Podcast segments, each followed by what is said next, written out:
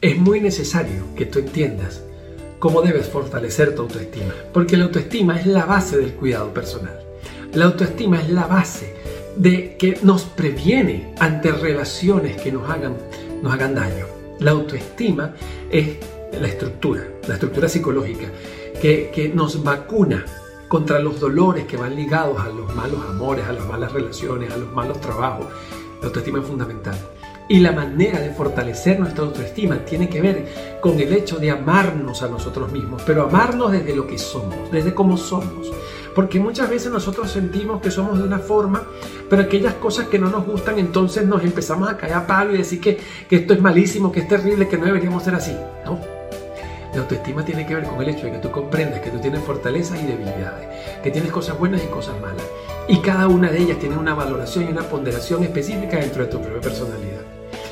Cuando tú te amas a ti mismo y te amas desde lo completo, desde el entendimiento, que tú no haces las cosas porque tú quieras hacerlas mal, sino que muchas veces te salen mal aunque lo hagas bien.